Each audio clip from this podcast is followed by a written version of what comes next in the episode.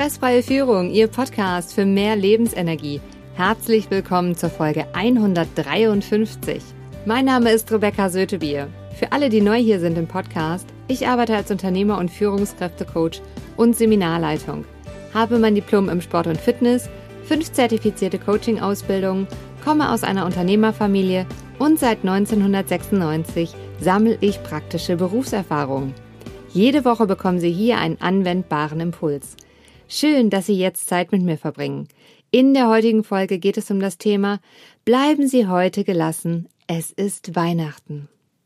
Starten wir mit dem Impuls. Heute ist Heiligabend morgen und für einige eine schöne und ruhige Zeit, für andere ein hektischer Morgen mit viel Stress. Ich weiß nicht, wie es bei Ihnen ist. Falls es gerade stressig ist, eine gute Möglichkeit ist, mal über sich selber zu lachen.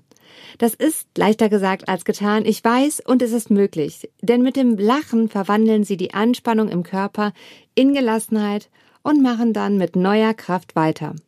Eine andere gute Möglichkeit ist einfach, die Situation so zu akzeptieren, wie es ist.